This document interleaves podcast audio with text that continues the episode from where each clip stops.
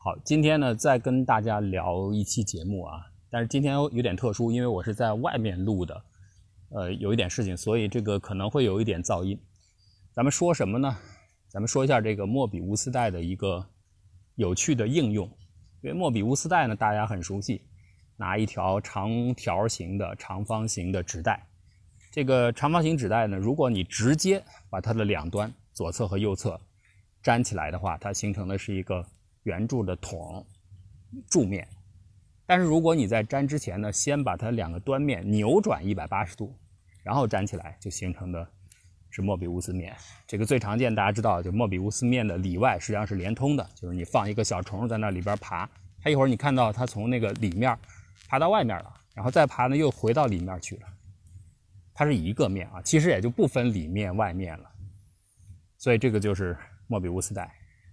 但是大伙儿一般说莫比乌斯呢，也就是这样，觉得挺有意思的，讲一讲。嗯，它有什么用？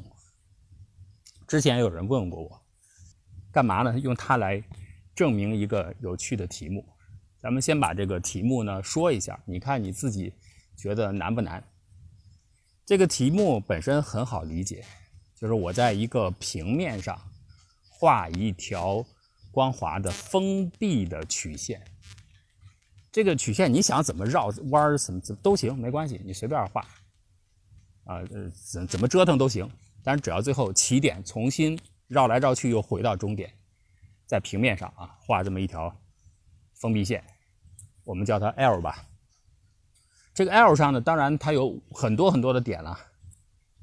那这个里边呢，你找到四个点，随便找啊。只要是这四个点都位于这条封闭的曲线 L 上就可以，这四个点呢就能构成一个平面的四边形。当然，如果你这是任意选的，这四边形就千奇百怪了啊，有可能这样，有可能那样的各种形状都有。或许在某种巧合的情况下，它会形成一个正方形，很巧，一般不会出现啊，因为你那画的曲线肯定千奇百怪的。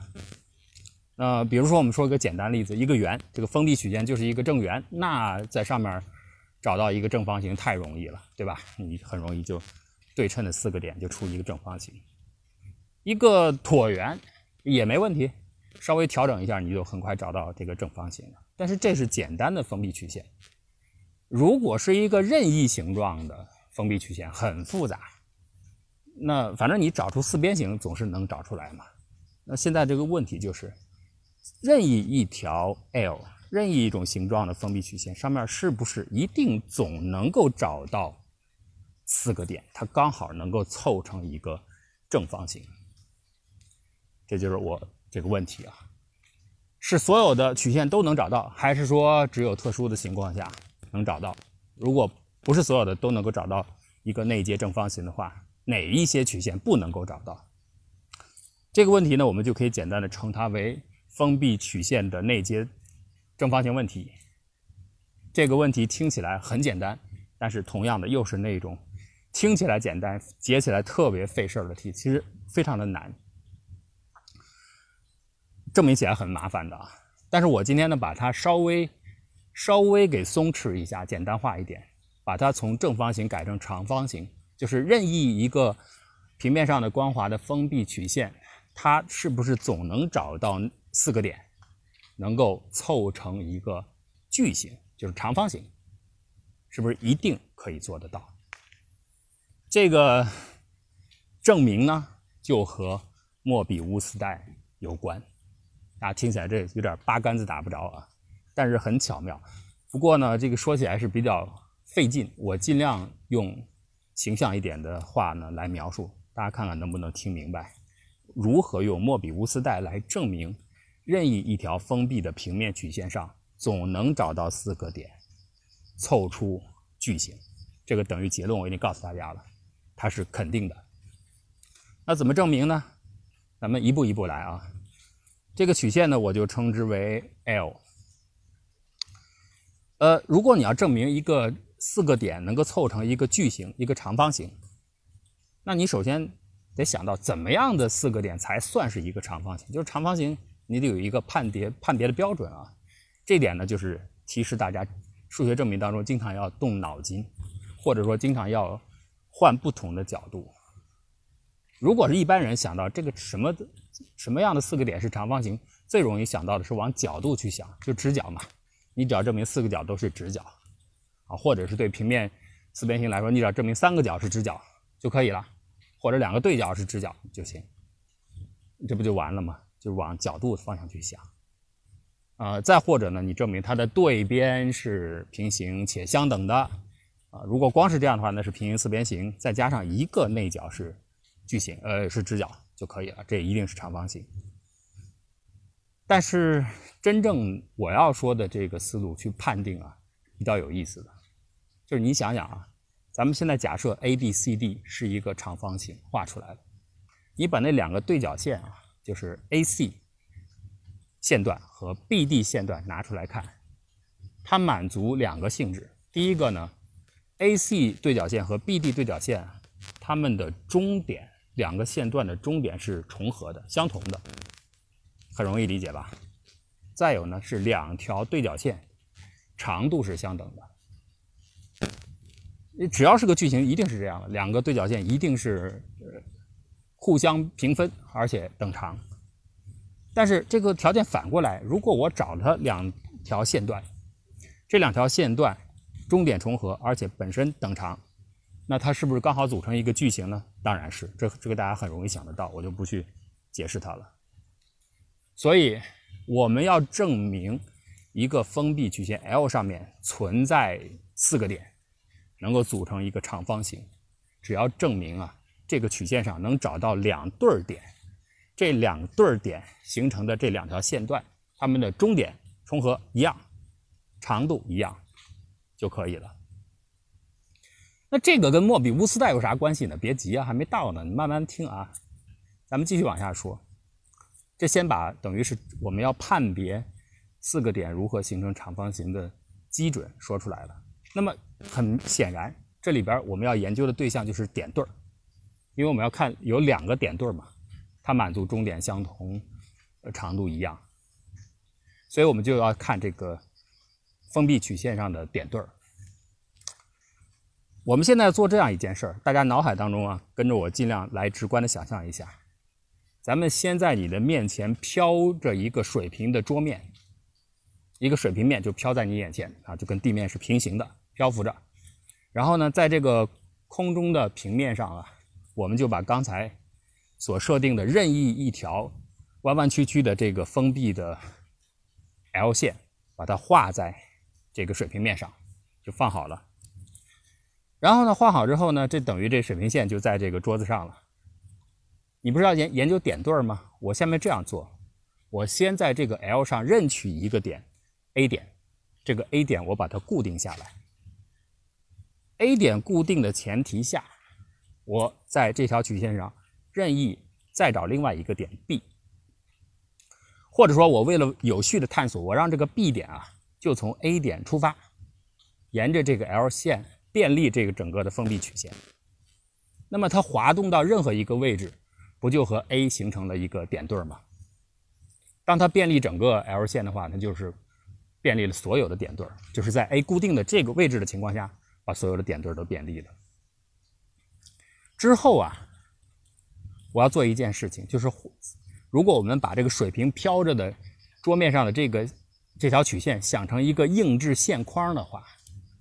我要在这个线框啊，拿它当做一个基底，当做一个硬框的边沿，边沿，在上面编织一个漂亮的三维线框图，或者说编织一个三维的曲面出来。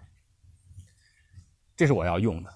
怎么在这个线框上像渔网一样啊？底下是这个渔网的框，然后上面形成一个面，当然不会，这面不会像渔网那么简单啊。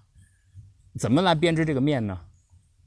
用如下规则：按照我刚才所说的，A 固定，B 滑移到某某一个位置，形成了一个点对儿。这个时候啊，在 A、B 这一对儿点的正中点，为啥是正中点呢？因为刚才不是所说了吗？判定长方形，我们要用的准则就是一个是中点重合，再有一个是长度相等。所以这两个性质是我们现在建立这个。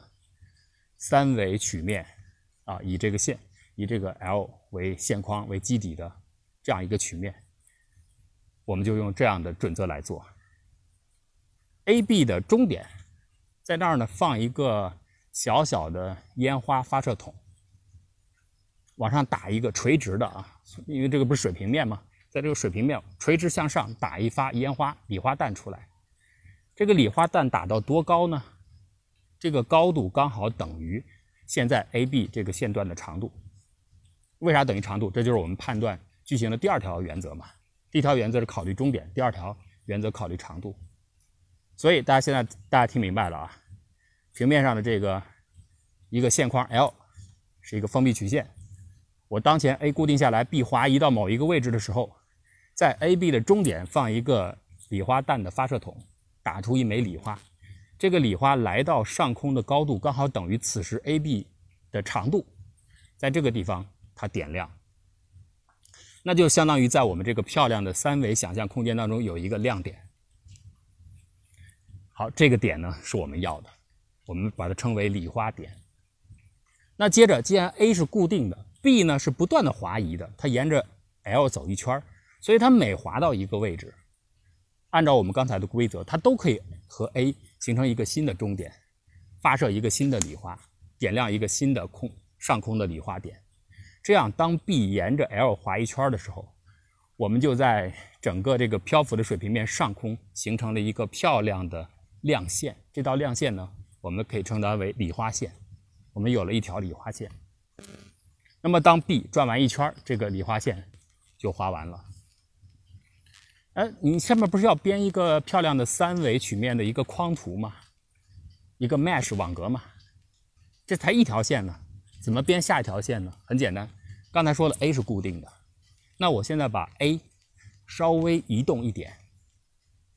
当 A 稍微移移动一点以后，把它再次固定下来，继续让 B 沿着这个新固定下来的 A 不断的形成点对儿，不断的打亮点，形成一道新的亮线。我们得到了第二条理化线。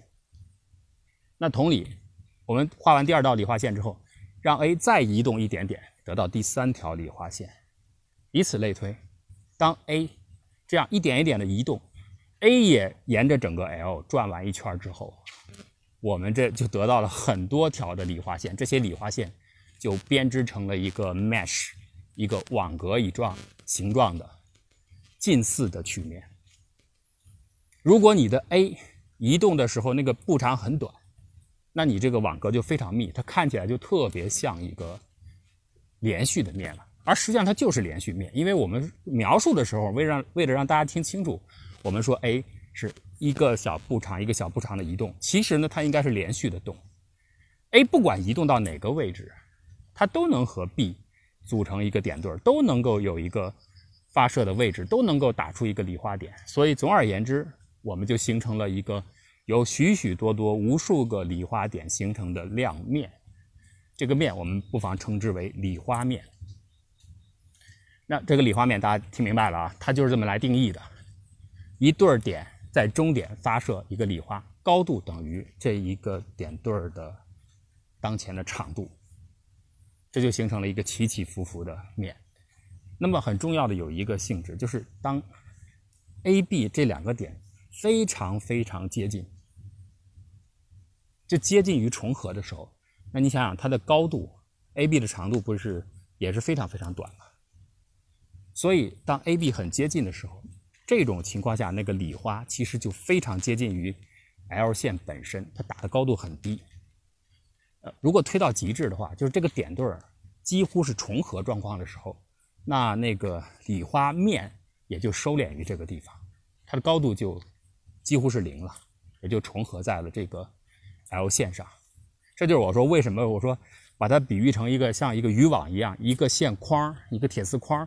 兜出了一个网，但这个网是朝上的，就是因为最后这个网的边沿刚好是落到这个线框上，落在 L 上，就这样子。总而言之，我们得到了这个三维的理花面，这是我们要的。那大家说这个面跟莫比乌斯带有什么关系啊？跟莫比乌斯面有啥关系？别着急啊，还没到呢，再往下听。为了简化期间，我们引入一个参数的参数化的操作。什么叫参数参数化呢？你既然画了一个封闭的曲线 L，它一定有总长度。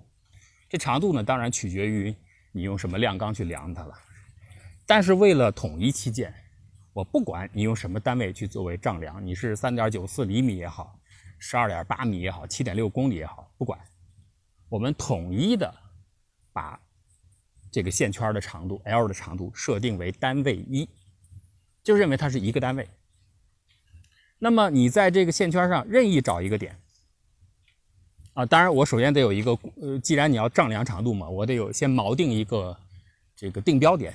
比方说，这个定标点我们称之为 x 大 X，这个定标点就作为一个丈量的起点，绕一圈下来看看一共多长。好，如果有了定标点的情况下，你任给我这个 L 上的一个点，我一定都能告诉你它的参数值是多少。比如说零点五，那就意味着从定标点沿着这个曲线 L 走走走走到这个新的点的时候，当前的这个长度刚好是总长度的一半。那同样呢，你再给我一个点，它也可能是零点六三，也可能是零点六四，啊，也可能是什么二分之根号二。总而言之，是一个零到一之间的实数。反过来，反过来也一样，你给我一个零到一之间的实数，我一定能画出来对应的 L 上的那个点，这是一一对应关系，完全一一对应。但是唯一有一点麻烦的，会造成歧义的是端点。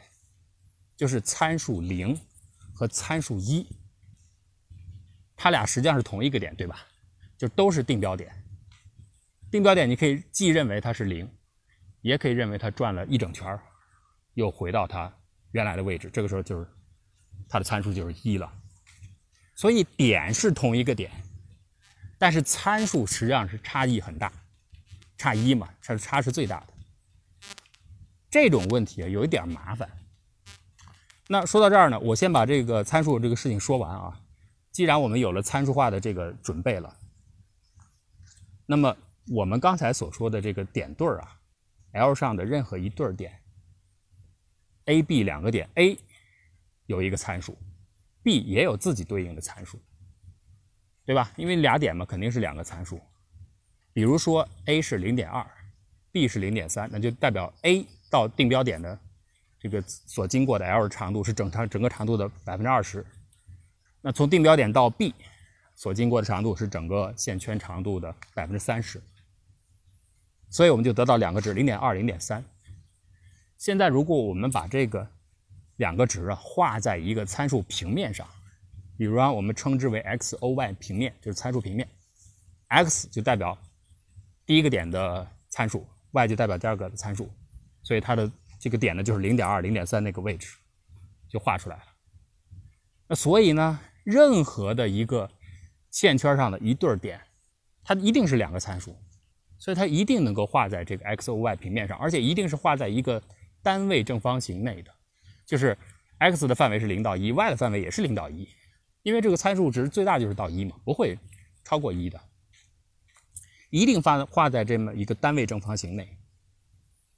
任何的一对儿点都是如此。反过来，你在这个单位一的参数正方形里边，你任意找出一对参数，它也一定能够画出两个点在这个线圈上面。这又是对应关系。但是现在有一个麻烦之处在哪儿？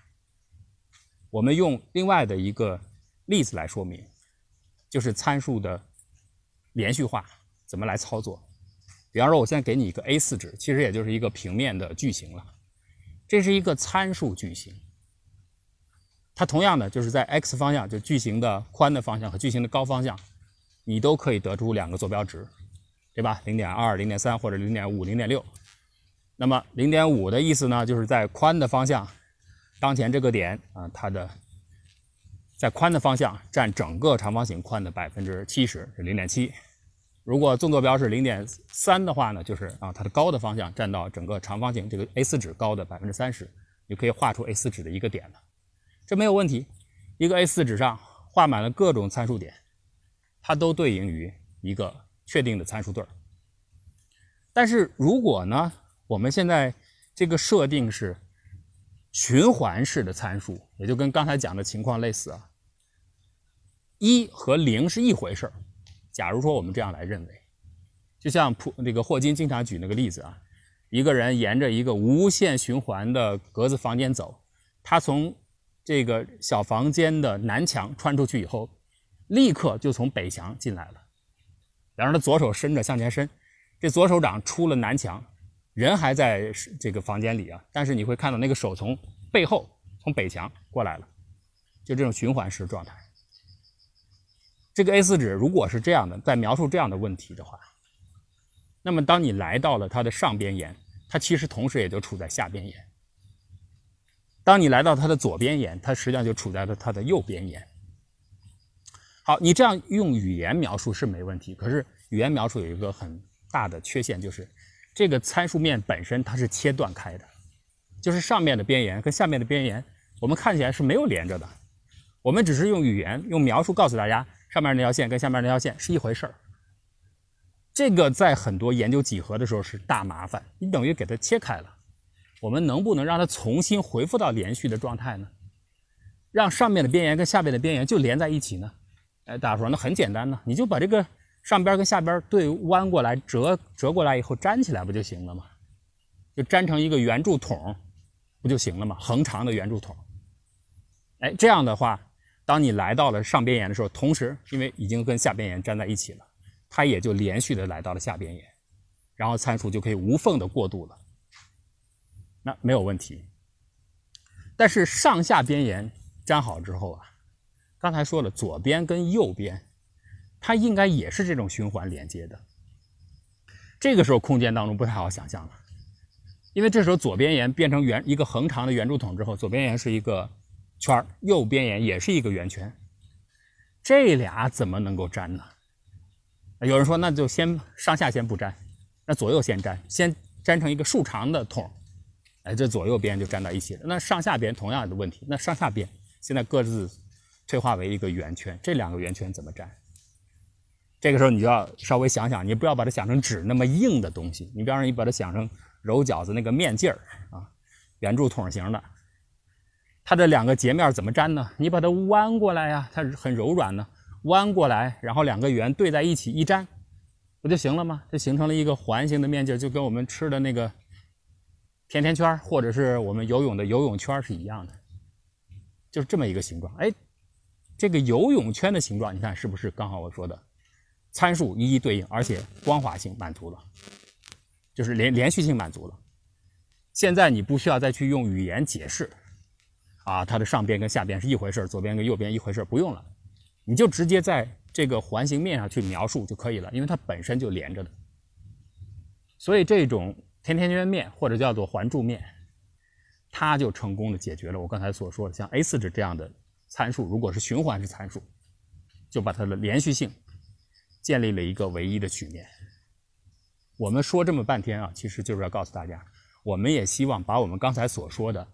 那个 x o y 上零一零一单位正方形，这个参数面它代表的是封闭曲线 L 上的任意点对儿啊，它们对应的这一对参数，我们也希望它们能够连续起来，因为它同样存在这个在参数正方形上去看，好像不连接，但实际上是同样的一对点，那个点对实际上是一回事。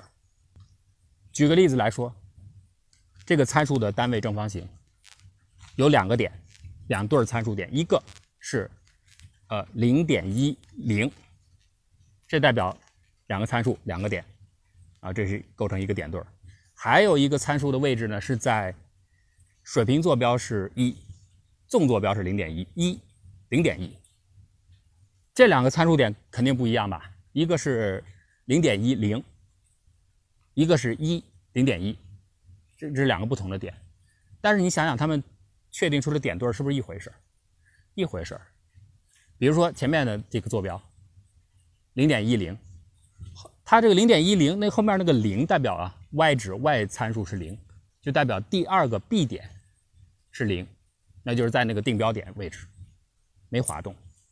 那么第一个点呢是零点一，第一个参数值就代表 A 点滑出去了零点一的长度。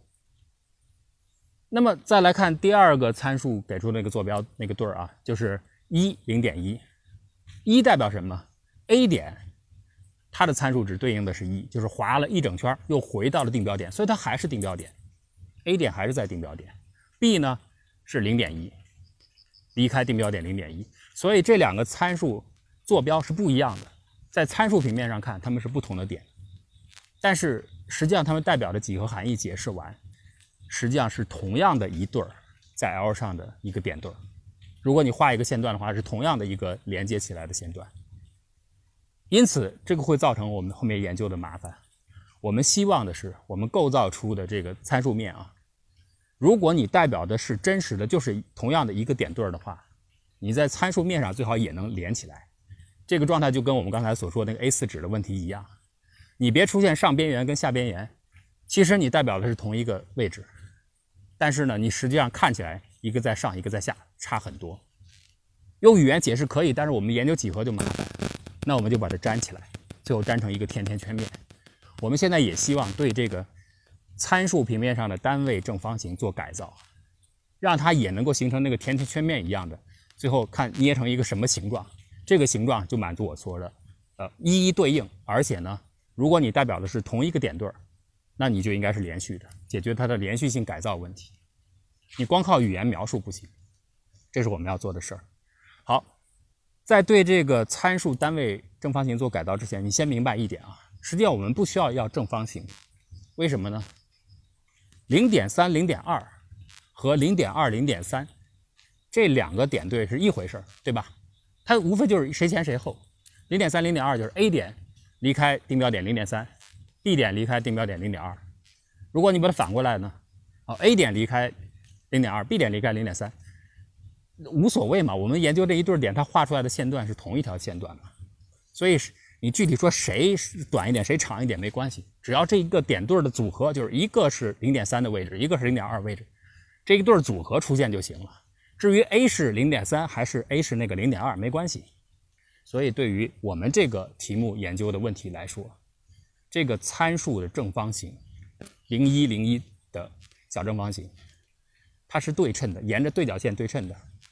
你给我零点三、零点二，它对应的沿着对角线对称的点零点二、零点三，这俩点是同一个点，同一回事儿。你给我一个零点七二分之一和二分之一零点七，也是关于对角线对称的，它还是一个点，所以我们没有必要重复的去研究，所以我们可以把这个单位正方形沿着对角线一切为二，上面那一半就不用要了，我们只要研究下边的。这个单位正方形下面切出来这一半三角形就可以了。当然，你说我不要下面，要上面也可以，一回事儿。我们现在说就是不要上面了，只只保留下面。下面这一半就是一个等腰直角三角形，就是把参数平面上的一个单位正方形沿着对角线把上面一半扔掉了。啊，就是我们先裁掉这个无用的一半，剩下的要做的就是对于这个等腰直角三角形。对它进行几何构造的改变，让它形成一个参数上能够连续起来。你如果代表的是同样一个点对儿，我形成的这个曲面上，它们应该就是连续的。现在没做到啊，因为这个三角形就仍然有我所说的刚才那个例子嘛啊，比方说零点一零和一零点一这两个点对儿，就这两个参数坐标就在现在我所说的保留了一半的这个三角形上面。它们都是三角形内的位置，都是合理的，但是它俩实际上是同一个点对儿。可是它们在三角形当中好像不一样，我能不能把它连起来？那不又是粘的问题吗？大伙说，哎，你看，你现在你所的例子，你一看你就明白了，就是这个等腰直角三角形，它左边的这个边没有左边的边啊，左边的边是上面那个三角形啊，就是靠下的这条边和靠右的这条立着的边。这两条边参数是循环状态的，是接近的，所以我只要像刚才粘那个圆柱面一样，把这个等腰直角三角形这两条直角边让它粘起来不就行了吗？而一个四十五度、四十五度、九十度的等腰直角三角形去粘它两条这个直角边，这不是很容易直观上就想象到了吗？左右一合拢，就像拥抱一样，它不就粘起来了吗？没那么简单。你再想想我刚才举的例子。我说的是零点一零和一零点一是同一个点，是同一个点对儿，同样的一个曲线 L 上，封闭曲线 L 上的一个画出来的线段。如果你往右增大，在底边上往右增大，来到零点二零，它和你的等腰直角三角形、参数三角形的右侧那条边往上增大，来到一零点二是一样的。也就是说，它的流动方向啊。是不同的，在最底下的这条边就是重合于 x 轴这个边，它是往右增大的，箭头向右；而等腰直角三角形这个参数三角形的最右边这个边，垂直的这条边，它的增大方向是朝上的。如果画箭头的话是向上的。你如果直接把这两个直角边怀抱一样的给粘起来，它俩实际上是粘不起来的。因为它们的方向是反的，如果你硬粘的话，还是不连续，中间还是断的。除了中间有一个点是对的，其他所有的点都是错的，因为方向不对。我们必须让不仅让这个两个边粘上粘到一起，而且方向也得拧到对才行，这样才能够真正做到所有的点都连续。那怎么做？这里边就是最大的窍门所在了。我在这里先，呃。如何来粘这两条直角边？先暂时不表啊，我再额外的说一个需要注意的地方，就是刚才所说的这个参数平面上的矩形零一零一矩形，我们说它因为对称性把上面一半切掉了，切掉的时候沿着的是对角线。这个正方形的这条对角线呢是很特殊的，你想想，正方形的这个对角线代表的参数都是什么位置？是不是都是 x 参数和 y 参数相等？是这样的吧？因为零点五、零点五，它才能位于对角线上嘛。零点四、零点四、零点三、零点三、零点二、零点二、零点一七、零点一七，凡是这种 x 参数和 y 参数等值的，才会出现在 x、o、y 参数小正方形的对角线上。对角线就是对称嘛，x 等于 y 嘛。那 x 等于 y 是啥意思呢？就是两个点在曲线 L 上，这两个点的参数一样，参数一样不就代表重合吗？位置是一样的。所以啊，这个小矩形切开的这条剖分线就是对角线，它实际上如果我们把它染成红颜色，这条红线就代表了所有的重合的点对儿。反过来说，所有的重合的点，这点对儿如果实际上是刚好凑巧重合在一起的，它都位于这条红色的亮线上。这个红线，我们的标记我们就放在这儿。以后我们称到称呼这条线的时候，就称红线。但是红线不存在参数的连续问题，我们要解决的是这个切割掉一半之后啊，下面的这个留下的等腰直角三角形它的粘合问题。因为它的两条直角边现在的方向刚好是拧的，不能够直接粘。那它又不能像莫比乌斯带一样直接那样拧，因为它是个三角形嘛，它不是一个长条矩形的长条。你可以拧，这个没法拧，怎么办？很漂亮的一步就出现了，我给它先剪开啊，这就是改造嘛。你不是一个等腰直角三角形吗？四十五度、四十五度、九十度，我沿着这个等腰直角三角形的对称线，或者说那条斜边的高，剪开，把这个大的等腰直角三角形剪成两个小的等腰直角三角形。大家能想到吧？哎，就是把它刚好剪成两个完全一模一样的形状。剪完之后，刚才没法拧，现在剪开破开了，这是不是可以拧了？我把其中的一半那个直角边把它翻过来，扭转一百八十度，再和另外一半两个线连在一起，重合在一起，粘在一起，这样参数不就完全过渡了吗？而且它的箭头是指向是一样的，也就是说所有的参数都成对。被连续性的匹配上，这就粘完了。哎，这个最大的破口就解决掉了。但是当你粘完以后，你再想啊，你现在是把这个斜边，现在看是斜边啊，刚才看就是那个两个直角边啊，两个直角边，它们的反向问题解决了，通过切开剖开的方法。可是剖开的那个地方，方向又不一样了。两个箭头的方向又不一样了。那这个剖开之后的这个两个断面插口在哪儿呢？经过你把它一个大的等腰直角三角形剪成两个小的，然后小的两片儿，其中一片儿翻转一百八十度，然后对接粘在一起，它不就形成了一个新的正方形吗？这个正方形比刚才那个参数 x、o、y 平面上的那个零一零一的正方形要小，对吧？它是个小的正方形，但是它又是一个新的正方形。这个正方形的接口就是焊接口、粘贴口是在对角线上，现在已经粘好了，对角线上已经均匀抹平了。可是由于切开扭转造成的不一致，体现在了这个正方形的左边和右边。这两个是连着，但是方向箭头方向刚好反。哎，这个反怎么办？这时候你就可以想到你用什么方法来解决？莫比乌斯带的方法呀。因为这时候它是一个正方形啊，或者说是一个特殊的长方形，它是不是左右边就可以扭转粘贴了？刚才是一个。三角形你没法扭转，现在变成了一个正方形，你就可以扭转了。这个时候，为了让新制造出的两个断面刚好不同的方向能够连续性的粘合在一起，我们就把这个新塑造出来的正方形像莫比乌斯带一样，两端扭转一百八十度，然后粘在一起。至此就形成了一个莫比乌斯面，而这个莫比乌斯面。就是我们所说的，要对封闭连续曲线 L 上面的任何一个点对，它的参数化空间，如果我要完成一个连续化的构造，就完成了。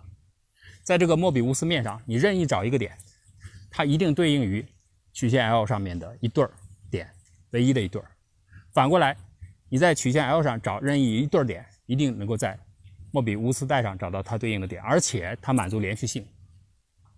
就是你在 L 上面找到了一个非常非常近的一个点对，这俩点对非常靠近，那它们一定在莫比乌斯面上一定是靠近的，绝对如此。这就是我们把它改造的目的就在这里，就是满足连续性，它不会出现刚才所说的这个参数化的矩形，或者是扔掉一半后的那个三角形。那个三角形不行的，它会出现两个参数点，但是实际上是对应同一个点对儿。现在在莫比乌斯面上没有这个情况了。莫比乌斯面上的连续就代表实际的点对儿的连续，实际点对的连续也代表莫比乌斯面的连续，构造就完成了。但是请注意，这个构造完成之后，有一个很有趣的地方，就是这个我我就很难让你直观的想象出来啊。大家可以自己去追溯一下，这个莫比乌斯面粘完以后，它的最外缘是不是最初？那条红色的线就是参数矩形剪开的时候那条对角线，也就是留下的等腰直角三角形的那个斜边。因为最后是把这个斜边给破开，破成两半嘛，然后反转粘贴，粘贴完以后刚好组成了一个矩形。这个矩形的上下两边、左右两边是参数刚好扭转嘛，箭头是相反的，然后我们把左右两边。对折一百八十度，然后粘在一起，左右两边的改造完成了。上下两边不刚好就是被切开的那两段等腰直角三角形的斜边吗？斜边破成两段，一边落在了上边，一边落在了下端。那等你把莫比乌斯带做出来之后，等于这个莫比乌斯带的最外沿就是这条红色的线，红线落在了莫比乌斯带的外沿，这点很重要。好，下面大家说那怎么证明啊？别着急，最后的就来了，也不再复杂了。既然刚才所说的这个理花面大家还记得吧？任何一个点段到一个位置之后，在它们的终点发一个理花弹，以它们线段的长度为高度，在那儿点亮。既然这个面每一个点都一一对应于一个点对儿，一个点对儿定义一个发射点嘛，定义一个发射高度嘛。那同时呢？刚才我们也讲了，这个莫比乌斯面任意一个点对应的参数也是一一对应于 L 上面的一个点对儿，它们都是一一对应的关系，所以我们就可以认为莫比乌斯面可以一一对应于这个理花面，它可以对应上去，可以完整的完连续的变换上去，这一点是非常重要的。那那个红色的线，刚才所说了，就是参数等腰直角三角形那个斜边，那个斜边是啥呀？前面我已经解释了，不就刚好是 x 等于 x，y 等于 y，就是两个参数要一样大嘛，x x 等于 y 嘛，零点四零点四零点五零点五，就是凡是那一对点，它们的参数坐标非常非常接近，就是重合的时候，就会出现在红色线上。莫比乌斯面的最边缘是红线，它代表的就是这些点，而这些点一一个点对重合，重合在哪儿？在这个理花面上，重合的位置不就是发射高度为零的位置吗？而发射高度为零的位置，不就是处在那个悬浮平面最基本的位置，零高度的位置，也就是 L 本身嘛？所以那个红色线应该映射到 L 上面。然而，由于莫比乌斯的扭曲性质，拓扑上决定了这点，我不展开去解释了，你就先把它当成一个确定事实就好了。由于莫比乌斯带的扭曲的性质，它的边要想映射到连续映射到一个光滑的封闭曲线上，必然有交点，它不可能没有交叉、没有自我交叉就映射上去，这点是做不到的。而只要它有交叉，这意味着什么？有两对参数，也有两个参数共享同一个位置。那两个参数代表什么？不就是两条两个点对嘛？两个点对各自定义的线段，这两条线段共享同一个位置。在同一个位置，刚才所说了，这个理花面的位置，既决定了它们的终点位置，也决定了它们的高度啊。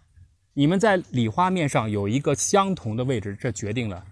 有两对儿点，它们有相同的终点，有相同的理化高度，就是相同的线段长度。那如果有两对儿点，它们的终点一样，它们的线段长度一样，是不是就是组成了一个矩形？到此，由于莫比乌斯的性质，而它要映射到平面上的封闭曲线 L，它至少有一个交点，也就意味着至少有四只四个点形成了两对儿，这两对儿。一定要共享同一个终点，共享同样的长度，到这儿就证明完了。啊，因为没有直观的展示，说起来比较麻烦啊，大伙儿先凑合听吧。后面如果呃我在这个基础上可能还有再进一步的延伸啊，然后关于这个事情就先给大家解释到这里。所以数学上很多的结构，像拓扑，它有什么用？那拓扑感觉就跟没骨头一样啊，无形无影的，这有什么用？这个就跟大家。做出了一个小小的例子来解释它有什么用处，用莫比乌斯来证明封闭曲线上必然存在四个点形成的矩形。